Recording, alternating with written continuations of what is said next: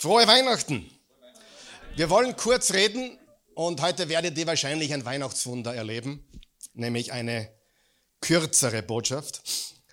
Und ich möchte reden mit euch über, was Weihnachten wirklich bedeutet. Es ist bei Weitem der größte Feiertag des Jahres, von dem wie viele Menschen teilnehmen, wie viele Menschen mitmachen, wie viele Menschen auf der Welt, weltweit, auch in nichtchristlichen Kulturen partizipieren. Ich war vorige Woche in einem Hotel in einem muslimischen Land in der Türkei und da steht ein Christbaum. Also die ganze Welt feiert Weihnachten. Und wir wollen uns auf das besinnen, worum es wirklich geht, was es bedeutet. Wir wollen die wahre Bedeutung wieder entfachen. Nicht nur für die, die Weihnachten gar nicht kennen oder nicht wirklich wissen, worum es geht, sondern auch für uns, die wir damit vertraut sind, damit wir inmitten der Feierlichkeiten inmitten der Dinge, die wir hier tun, der Geschenke, der Christbäume und so weiter, dass wir die Bedeutung vor Augen haben, damit wir wirklich wissen, was wir feiern, warum wir es feiern und so weiter. Weil in unserer Gesellschaft wird Weihnachten gefeiert, aber das Baby geht unter. Also das Christkind geht oft unter in den Feierlichkeiten und den ganzen Festivitäten. Ich möchte gleich loslegen. In Matthäus 1 und 2, in Kapitel 1 und 2 des Matthäusevangeliums, die ersten beiden Kapitel unseres Neuen Testaments, das Neue Testament der Bibel, da werden wir eingeführt in die Weihnachtsgeschichte. Wir haben den Stammbaum Jesu, das ein Nachkomme Abraham ist, ein Nachkomme Davids. Und äh, das ist sehr wichtig, vor allem für die jüdischen Menschen, die ja auf einen Messias gewartet haben, der aus der Linie Davids kommen würde. Und danach haben wir die Ankündigung des Engels an Josef, der gerade kurz dabei war oder kurz davor war, seine Verlobte, die Maria, zu verlassen, weil sie ein Kind erwartet hat, womit er nichts zu tun hatte, weil er sie noch nie berührt hatte. Und da beginnt die Geschichte und wir gehen gleich zum ersten Punkt, nämlich der ganz wichtige Punkt. Wer ist diese Person? Lass uns reden über die Person, sagen wir mal Person, die Person, Jesus ist eine Person, Gott ist eine Person, die Person von Weihnachten.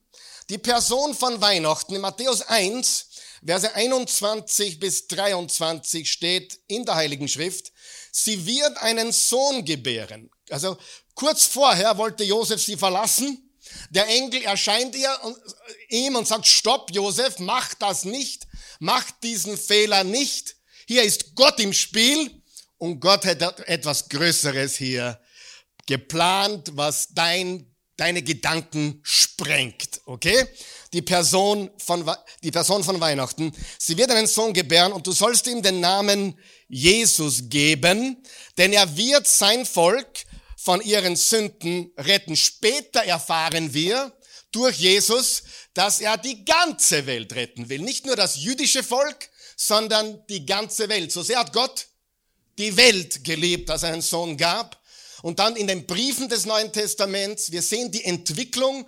Er war Jude, er kam zu seinem Volk, aber es wurde immer klarer, es ist nicht für ein paar wenige, sondern für alle. Amen. Und das unterscheidet uns, äh, unsere Botschaft von Religion. Religion macht den Kreis immer kleiner. Du musst dies, jenes oder das tun, damit du dabei sein kannst. Freunde, Jesus hat den Kreis immer größer gemacht. Ich weiß froh darüber. Menschen ziehen Grenzen und Gemeinden tun das leider auch. Aber Jesus ist not so. Jesus hat den Kreis immer größer gemacht. Auch in der Apostelgeschichte. Ihr werdet meine Zeugen sein. In Jerusalem, Judäa, Samarien und bis an die Grenzen der Welt. Wenn du gewohnt bist, in einer Gemeinde zu sein oder schon kennst, eine Kirche, wo der Kreis immer kleiner gemacht wurde, wo immer Grenzen gezogen sind, du sollst wissen, Jesus hat diese Grenzen gesprengt. Und Jesus kam nicht, um Kreise klein zu machen, sondern den Circle, den Kreis immer größer. Er kam buchstäblich für jeden Menschen in diese Welt. Amen. Und wenn du ein ganz, ganz, ganz böser Sünder bist, bist du ganz, ganz oben auf seiner Liste. Er kam, um Sünder zu retten. Die Person von Weihnachten, Vers 22. Dies alles ist geschehen, damit in Erfüllung gehe, was der Herr durch den Propheten gesagt hat, also Altes Testament, eine Ankündigung aus Jesaja 7,14. Siehe, die Jungfrau, die Jungfrau wird schwanger werden und einen Sohn gebären und man wird ihm den Namen Immanuel geben. Das heißt, Gott mit uns. Also wer ist diese Person? Sagen wir es gemeinsam. Jesus ist Gott. Gott mit uns. Jesus ist Gott. Er ist, es ist Gott Vater, Gott Sohn und Gott Heiliger Geist. Und die Einzigartigkeit von Weihnachten hängt zusammen mit der Einzigartigkeit dieser Person. Es hat noch nie einen Menschen gegeben wie Jesus. Weder vorher noch nachher. nachher. Er ist absolut die Einzigartigkeit in Person. Er ist Gott mit uns, Gott im Fleisch. Johannes 1, Vers 14 und das Wort ist Fleisch geworden. Gott wurde Mensch und wohnte unter uns. Wir sahen seine Herrlichkeit, die Herrlichkeit vom Vater voller Gnade und Wahrheit. Gott im Fleisch, Gott in Windeln, möglich gemacht durch eine jungfräuliche Geburt. Sollte irgendwann jemand daherkommen und sagen, ich bin schwanger, weil ich, ja, ich habe nichts, ist nichts passiert, dann sagt Quatsch. Es gibt nur einen jemals, der so auf die Welt gekommen ist, nämlich Jesus. Da war kein Mann im Spiel. Einzigartig. Jesus Christus ist die einzigartigste Person ever. Weil er etwas besitzt, das sonst niemand besitzt oder je besessen hat. In der Theologie nennen wir das die hypostatische Vereinigung. Das klingt jetzt sehr toll, aber bedeutet lediglich nur Gott und Mensch in einer Person. Zwei Naturen vereint, unvermischt und für immer. Voll und ganz Gott, 100 Prozent, und voll und ganz Mensch, 100 Prozent in einer Person, nur möglich durch die jungfräuliche Geburt. Wie die Eizelle wurde von Gottes Geist befruchtet. Nie gab es jemanden wie ihn. Der einzigartigste Mensch, der je gelebt hat. Interessant ist, er machte seine Mutter. Er schuf seine Mutter. Das Kind im Bauch von Maria war der Schöpfer und ist der Schöpfer und kreierte und schuf sowohl seinen Ziehvater Josef wie auch seine eigene Mutter. Das ist die hypostatische, hyperstatische Vereinigung. Zwei Naturen in einer Person, 100% Gott und 100% Mensch. Amen. Sieh, er war ganz Mensch, er wurde hungrig. Er war ganz Gott, er speiste 5000 mit nur wenigen Broten und Fischen. Er war ganz Mensch, er wurde müde. Er war ganz Gott, er erweckte sogar tote Menschen wieder zum Leben. Er war ganz Mensch, er wurde durstig. Er war ganz Gott, er spazierte auf dem Wasser. Er war ganz Mensch, er konnte sterben. Man muss Mensch sein, um sterben zu können. Er war ganz Gott, er konnte wieder auferstehen. Und wer all das tun kann, sollte nicht nur einmal im Jahr gefeiert werden, sondern jeden Tag unseres Lebens auf dem Thron sitzen, als König aller Könige und Herr aller Herren. Freunde, liebe Leute, es gab und gibt niemanden wie Jesus. Ich zitiere Jürgen Klopp, meinen Lieblingsfußballtrainer. Ich folge Jesus. Er ist die einzigartigste Person im Universum. Gut, dass es solche Menschen gibt, auch ganz oben in unserer Gesellschaft. Wer all das tun kann, sollte jeden Tag gefeiert werden. Die ganze biblische Geschichte deutet auf ihn hin. Angefangen bereits im Genesis 3, Vers 15, wo steht, äh, er wird dir den Kopf zertreten, die Schlange. Er wird der Schlange den Kopf zertreten. Du wirst ihn an der Ferse stechen, aber er wird dir den Kopf zertreten. Und Maria wurde erwählt, um die Frau zu sein, die Gott tragen würde. Maria bekommt diese Gelegenheit und sie fragt, wie ist das möglich? Und der, der Gabriel sagt zu, ihm, zu ihr, der Engel sagt zu ihr, der Geist Gottes wird dich überschatten und du wirst einen Sohn gebären. Bereits im Alten Testament sehen wir Jesaja Kapitel 9, denn ein Kind ist uns geboren, ein Sohn ist uns gegeben und auf seine Schulter ist die Herrschaft gekommen und er hat ihm seinen Namen gegeben, wunderbarer Ratgeber, Heldengott, Vater für alle Zeit, Frieden fürs. Hast du gemerkt, es steht hier geschrieben, ein Kind wurde geboren, ein Sohn wurde gegeben. Auch da haben wir die beiden Naturen. Das Kind, der Mensch Jesus wurde geboren Gott, der Sohn, wurde uns gegeben. Und dann werden vier gewaltige Namen verwendet. Wunderbarer Ratgeber. Wer von euch weiß, jeder braucht einen Ratgeber. Aber leider sind die meisten Ratgeber in der Welt schleißig und nicht 100% verlässlich. Wer hat schon mal schlechten Rat bekommen von jemandem, der angeblich guter Ratgeber sei? Aber es gibt nur einen, der ultimativen Rat gibt. Seine Weisheit ist übernatürlich. Deswegen wären wir töricht, wenn wir das Wort Gottes nicht lesen würden. Das ist der Rat, die Weisheit fürs Leben. Er ist nicht nur wunderbarer Ratgeber, er ist auch Heldengott oder mächtiger Gott.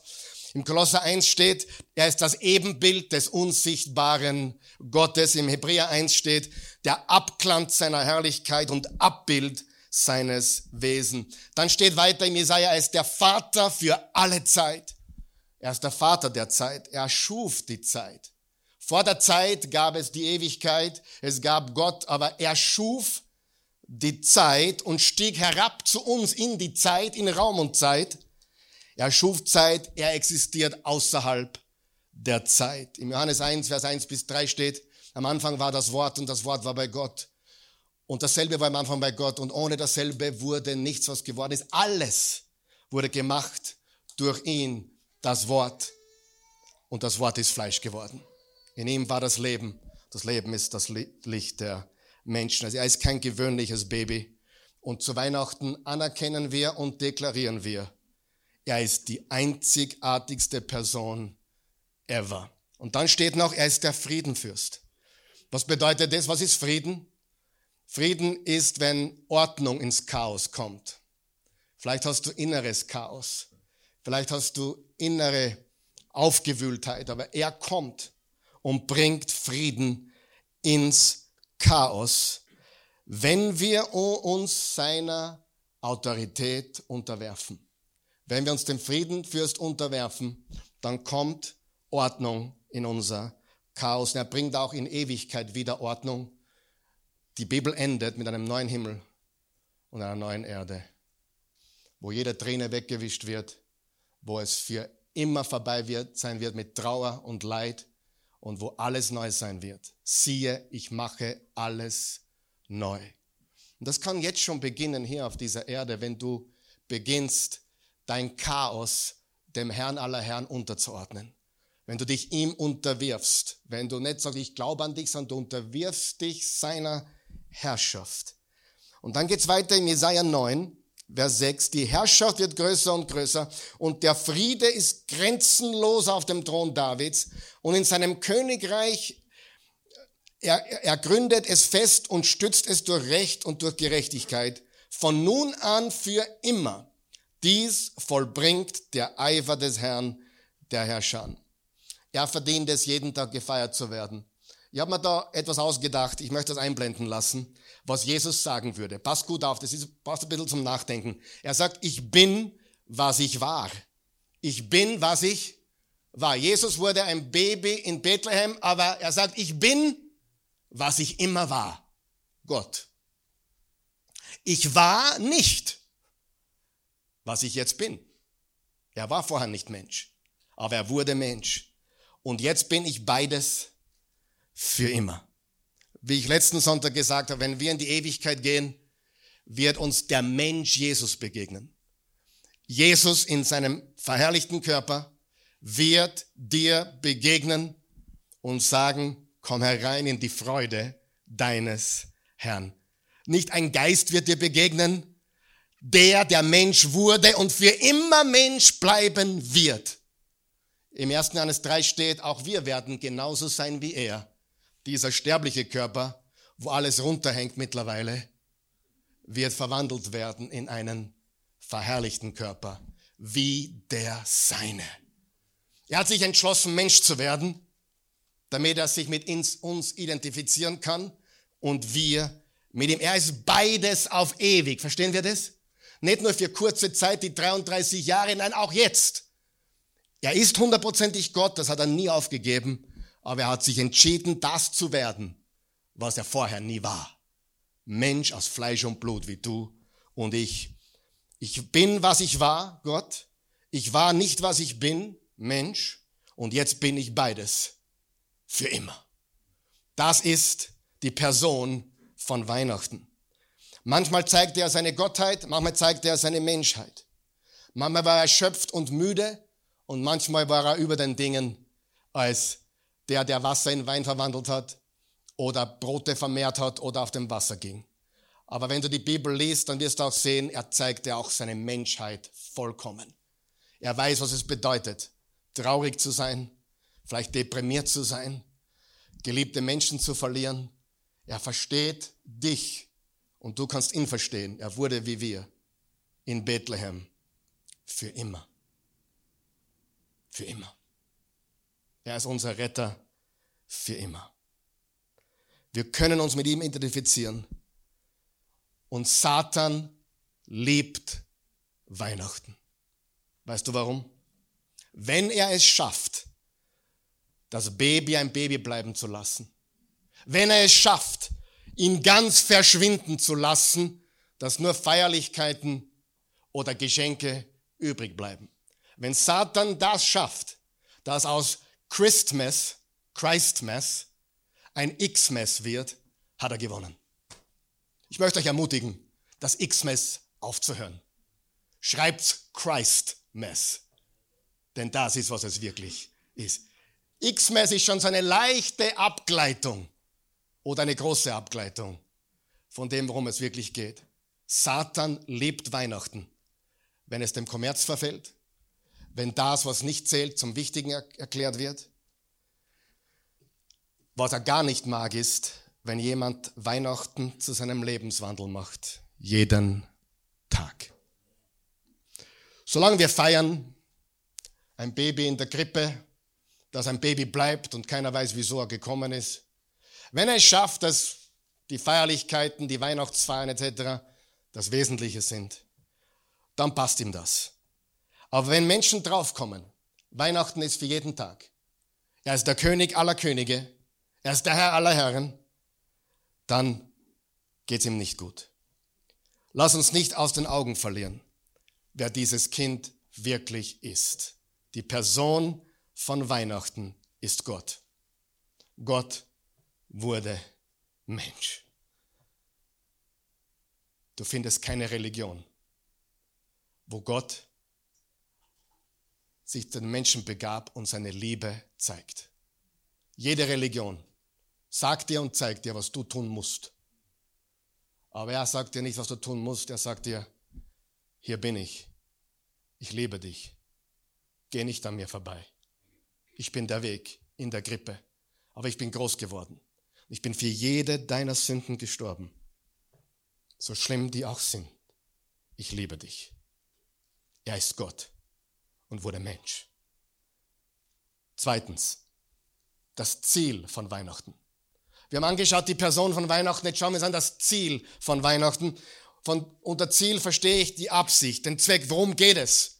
Wir haben schon festgestellt, es kann nicht um Shopping gehen oder Kommerz. Weihnachten wurde irgendwie desinfiziert, irgendwie sterilisiert. Aber du sollst wissen, als Jesus kam, war die Zeit schmutzig. Es war dreckig. Es war eine schwierige Zeit. Das römische Reich unterdrückte das Volk, die Menschen, die Juden. Aber Weihnachten ist nicht sauber. Weihnachten ist dreckig, weil wir dreckig sind. Und er kam in unseren Dreck. Ich muss immer so lachen, wenn wir Stille Nacht singen. Lockiges Haar. Ich würde eher sagen, verbicktes Haar. Wer war schon bei, bei einer Geburt dabei? Da gibt es kein lockiges Haar. Die, die kleben zusammen. Die sind verbickt. Das ist dreckig. Und die Grippe war nicht irgendein Holzmöbel. Das war ein Futterdruck für Esel und Tiere. Dreckig. Er kam in unsere, nicht, nicht desinfiziert, nicht sterilisiert keine, äh, wie sagt man, was haben wir da immer verwendet? Ich habe es so selten verwendet. Wie heißt das? Desinfektionsmittel. Er kam in unsere Welt, wo es wahrscheinlich nach Urin gerochen hat von Esel und anderen Tieren. Es war nicht sauber, aber er kam in unsere unsaubere Welt. Matthäus 1, Vers 21, sie wird einen Sohn gebären. Du sollst ihm den Namen Jesus geben. Was heißt Jesus? Jahwe rettet. Jahwe rettet. Und dann geht's weiter und hier sehen wir den Purpose, den, den, den, den Sinn, den Zweck, das Ziel. Denn er wird sein Volk von ihren Sünden retten. Hab schon gesagt, am Anfang war es für das Volk der Juden und dann aber ganz klar in der Heiligen Schrift für alle Menschen der Welt. Für alle. Weihnachten existiert, das wird einige jetzt aufrütteln, weil Sünde existiert. Würde Sünde nicht existieren, gäbe es kein Weihnachten. Weihnachten gibt's deswegen, weil wir dreckig sind, weil unsere Welt dreckig ist. Weihnachten existiert nur, weil es Sünde gibt. Er kam als unser Retter. Weihnachten existiert, um das größte Problem des Menschen zu lösen, seine Schuld vor Gott. Adam brachte Sünde in die Welt und Jesus, unser Retter, Jahwe rettet, bringt uns Gerechtigkeit, die wir nicht verdient haben. Wer weiß, Gott ist perfekt. Gott ist heilig. Gott ist frei von Sünde. Und Gott ist genau das Gegenteil von wir, von uns. Wir bleiben weit hinter seinem Standard zurück. Und weißt du, Gott kann seinen Standard, Gott kann seinen Charakter nicht verändern oder runterschrauben, nur weil er uns liebt. Das mache ich meinen Kindern auch nicht, oder?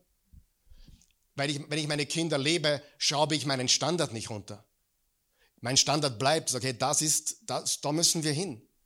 Aber ich liebe dich trotzdem. Wahrheit und Gnade.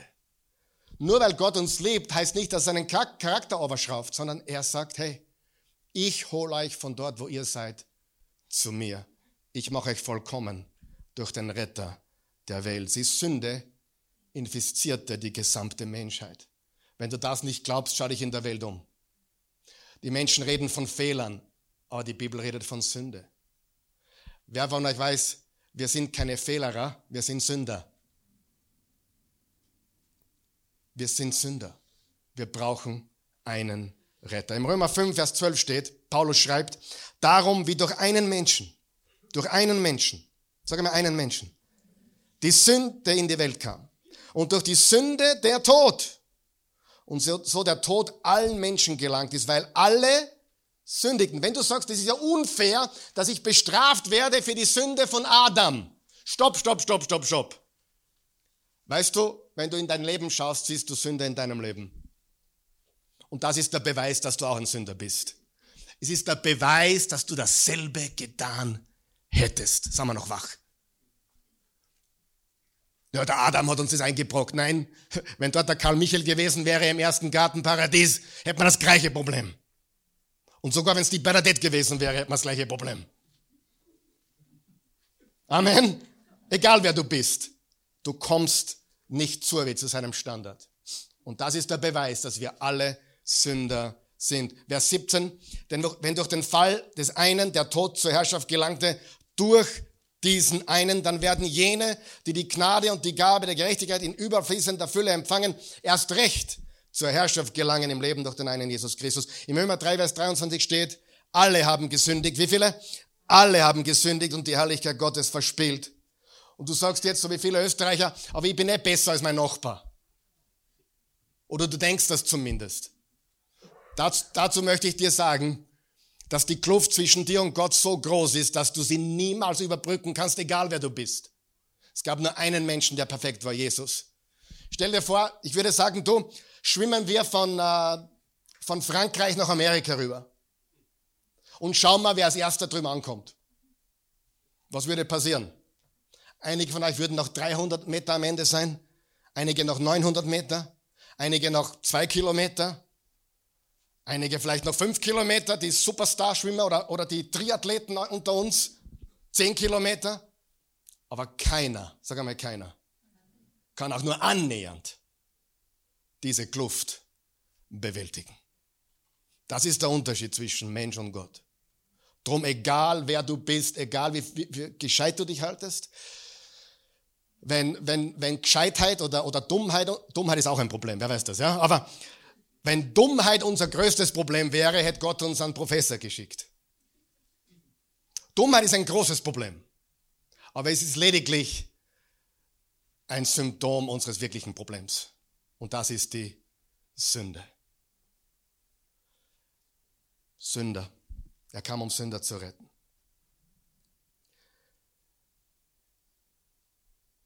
2. Korinther 5, Vers 21, den, der von keiner Sünde wusste.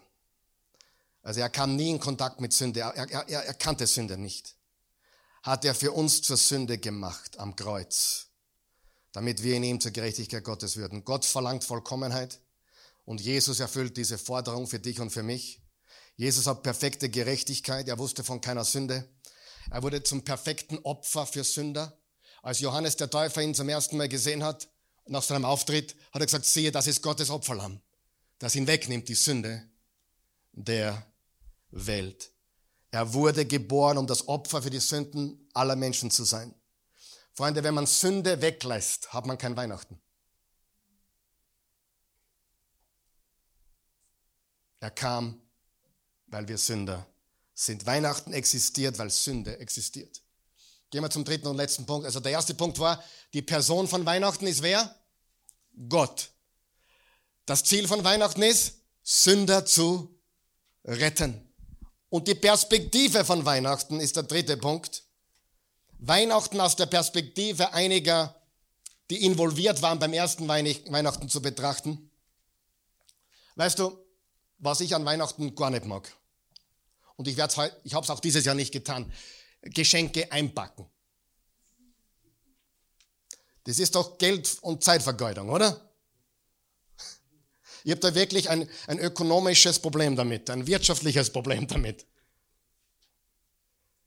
Ich weiß, einige Frauen wollen mich gleich steinigen.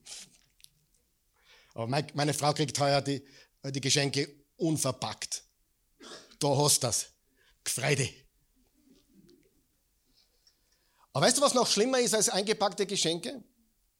Oft sieht man es in Parks. Wir haben in Amerika so wunderschöne Parks, wo, wo die, die Lichter leuchten über Quadratkilometer, jeder Baum. Also es wird wirklich so viel investiert. Und da sind auch so Geschenksbackerl dort. Wer von euch weiß, die sind alle leer. Die sind nur Zierde.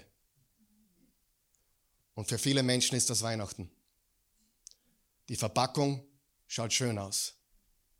Aber es ist nur schön verpackte Leere. Überleg dir das. Für viele Menschen. Sie sind leer. Und es ist nur schön verpackte Leere, wenn du nur die Feierlichkeiten hast, nur dieses kommerzielle. Und es ist ja kein Geheimnis mehr, dass Dezember der Selbstmordmonat des Jahres ist, bei weitem. Weihnachten ist ein Verstärker, so wie Geld. Geld ist ein Verstärker. Jemand, der ein Ugustel ist mit wenig Geld, ist ein noch größeres Ungustel mit viel Geld. Geld verdirbt den Charakter nicht. Geld zeigt nur, welchen Charakter du schon immer hattest. Geld verdirbt den Charakter nicht, der war schon vorher schon schlecht. Weihnachten ist ähnlich. Weihnachten hast du eine super Familie, ist Weihnachten noch schöner, richtig? Es verstärkt. Bist du einsam? Wann ist am schlimmsten? Zu Weihnachten, richtig? Weihnachten verstärkt deine Situation. Verstehen wir das? Und darum sind Menschen, die nur die Verpackung haben, innerlich leer. Matthäus 2. Als nun Jesus geboren war in Bethlehem in Judäa in den Tagen des Königs Herodes, siehe, da kamen Weise aus dem Morgenland nach Jerusalem, die sprachen, wo ist der neugeborene König der Juden? Denn wir haben seinen Stern im Morgenland gesehen und sind gekommen, um ihn anzubeten. Ich glaube, die kamen aus Babylon oder dieser Gegend. Und ich glaube, die hörten, die hörten zum ersten Mal vom wahren Gott durch einen gewissen Daniel der in Babylon ein mächtiger Mann wurde. Aber hunderte Jahre später kommen dort Sterndeuter, Weise, die einen Stern sahen, das war die Herrlichkeit Gottes, das war kein normaler Stern. Und sie folgten dieser göttlichen Führung. Sie brauchten eine lange Zeit, es hat vielleicht ein Jahr gedauert. Warum wissen wir das? Weil es so lang dauert, diese Reise von dort. Es sind hunderte Kilometer. Und sie haben gesucht. Und als sie ankamen, war Jesus kein Neugeborener mehr. Auch nicht mehr in der Krippe, sondern sie kamen in das Haus und brachten ihm Geschenke. Denn wir haben seinen Stern im Morgenland gesehen und sind gekommen, um ihn anzubeten. Weise oder Sterndeuter. Sie suchten ihn, sie fanden ihn und sie beteten ihn an. Gott führte sie. Und Weise suchen ihn immer noch. Vers 3 geht's weiter. Als das der König Herodes hörte, erschrak er und ganz Jerusalem mit ihm und er rief alle obersten Priester und Schriftgelehrten des Volkes zusammen und fragte von ihnen, wo der Christus geboren werden sollte. Die ersten sind die Sterndeuter. Was haben sie getan? Sie haben ihn angebetet. Sag mir angebetet. Sie haben den König angebetet. Was hat König Herodes getan? Er hat gesagt, es kann nur einen König geben. Ein zweiter König hat keinen Platz. Betrifft das auch uns manchmal? Dass auf unserem Thron des Lebens ein anderer König herrscht? König Karl Michael, König Engin. Kann das sein? Immer wieder. Herodes sagt, es gibt keinen Platz für einen zweiten König. Ich regiere und ich regiere über mein Leben. Und die dritte Gruppe sind die religiösen Führer. Da geht's weiter. Sie aber sagten, in Bethlehem in Judäa, denn so steht es geschrieben durch den Propheten. Und du, Bethlehem im Land Juda, bist keineswegs die geringste unter den Fürstenstädten Judas, denn aus dir wird ein Herrscher hervorgehen, der mein Volk Israel weiden sollte. Da rief Herodes die Weisen heimlich zu sich und erkundigte sich bei ihnen genau nach der Zeit, wann der Stern erschienen war. Und er sandte sie nach Bethlehem und er sprach, zieht hin und forscht genau nach dem Kind und wenn ihr es gefunden habt, so lasst es mich wissen, damit auch ich komme und ihn anbete. Falscher Hund. Er hat die richtige Sprache gehabt. Aber er wollte nicht dasselbe wie die Sterndeuter. Fassen wir zusammen. Die Sterndeuter kamen, um anzubeten. Herodes wollte alleiniger Herrscher und König sein.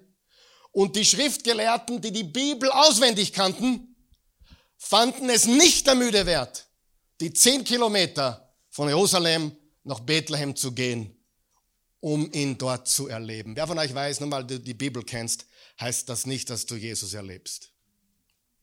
Drei Menschengruppen. Die Sterndeuter, sie beteten an.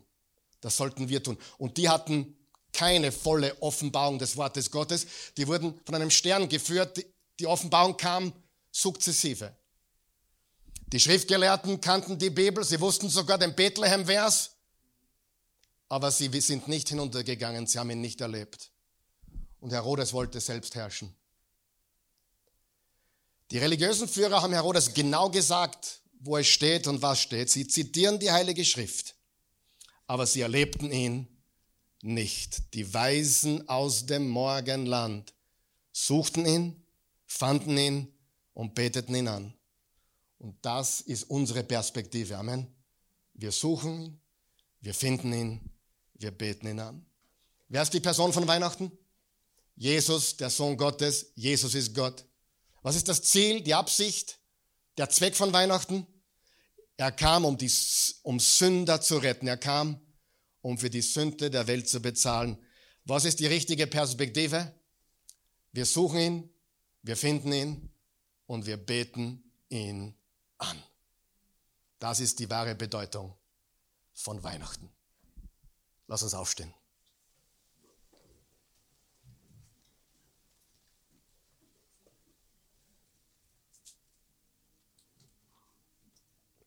Lass uns einfach in uns gehen, ein bisschen drüber nachdenken, was wir gerade gehört haben. Vielleicht wird auch bewusst, wie, wie unwichtig vieles ist. Übrigens, Eins der wichtigsten Dinge im Leben ist, herauszufinden, dass das meiste unwichtig ist. Wer hat das schon, wer hat das schon vorher gewusst? Es gibt nur zwei, drei, vier Dinge, die wirklich wichtig sind. Gott, Beziehungen, Liebe, Vergebung. So viele Dinge, die wir so ernst nehmen, sind so unwichtig, richtig? Und noch was, für die, die gerade durch harte Zeiten gehen, was viele von uns sind. Auch das vergeht wieder. Eines weiß ich aus dem Leben, nach der Tiefe kommt wieder eine Höhe. Es geht wieder aufwärts. Und wenn es einmal wirklich hoch ist, geht es auch manchmal wieder runter, richtig? That's life. Wichtig ist, dass du festhaltest. Wer Jesus hat, hat alles. Wer Jesus nicht hat, hat nichts. Auch wenn er alles hat. Ganz wichtig. Was ist wirklich wichtig dieses Weihnachten oder jedes Weihnachten? Zu erkennen, wer die Person von Weihnachten ist. Er ist Gott. Zu erkennen, was das Ziel von Weihnachten ist, die Vergebung aller Sünden. Und zu erkennen, dass ihn anzubeten das Höchste ist, was es gibt. Interessant ist, nachdem sie ihn angebetet haben, steht geschrieben, Gott führte sie zurück. Ich kann dir sagen, wenn dir Weisheit fehlt, wenn du Führung brauchst, wer braucht Führung im Leben? Anbetung ist der schnellste Weg zu göttlicher Führung.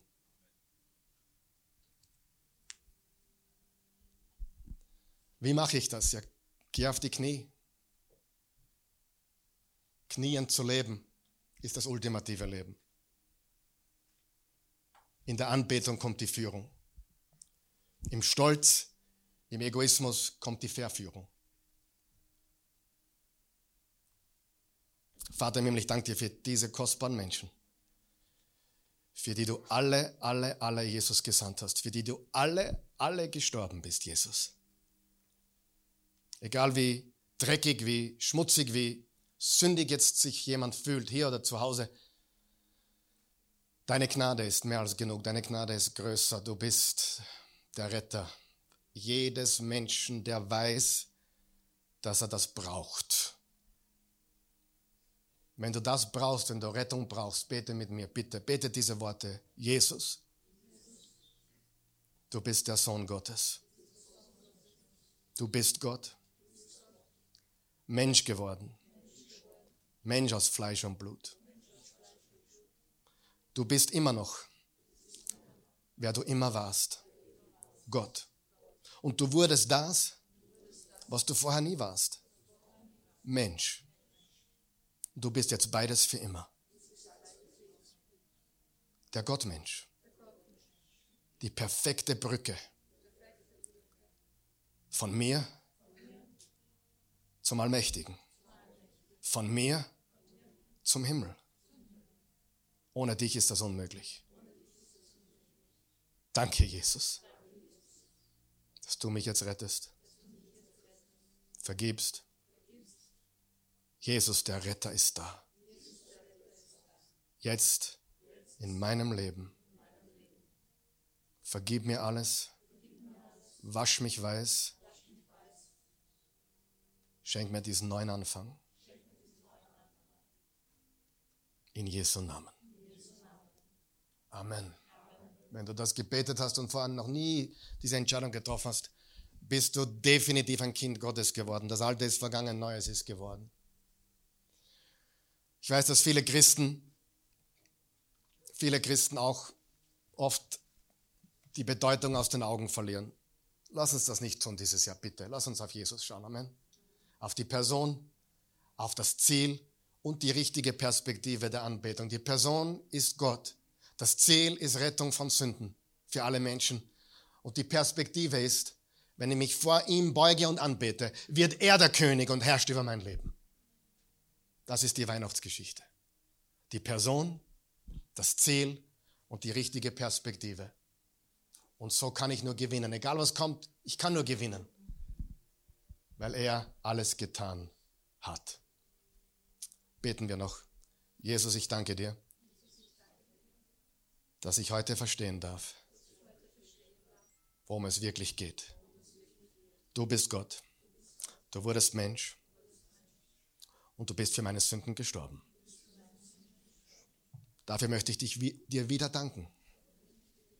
Nochmal danken. Ich sollte dir täglich dafür danken. Und ich will ein Anbeter werden. Denn Weise beten den König immer noch an. Damals wie heute. Weise beugen sich vor dem König. Das will ich tun. In Jesu Namen. Amen. Liebe Leute, frohe Weihnachten. Seid gesegnet, habt ein, ein wunderbares Fest. Legt alles ihm zu Füßen. Es ist fast nichts so schlimm, wie es ausschaut. Das meiste vergeht wieder. Und wenn du ihn hast, hast du alles, was du brauchst. Amen.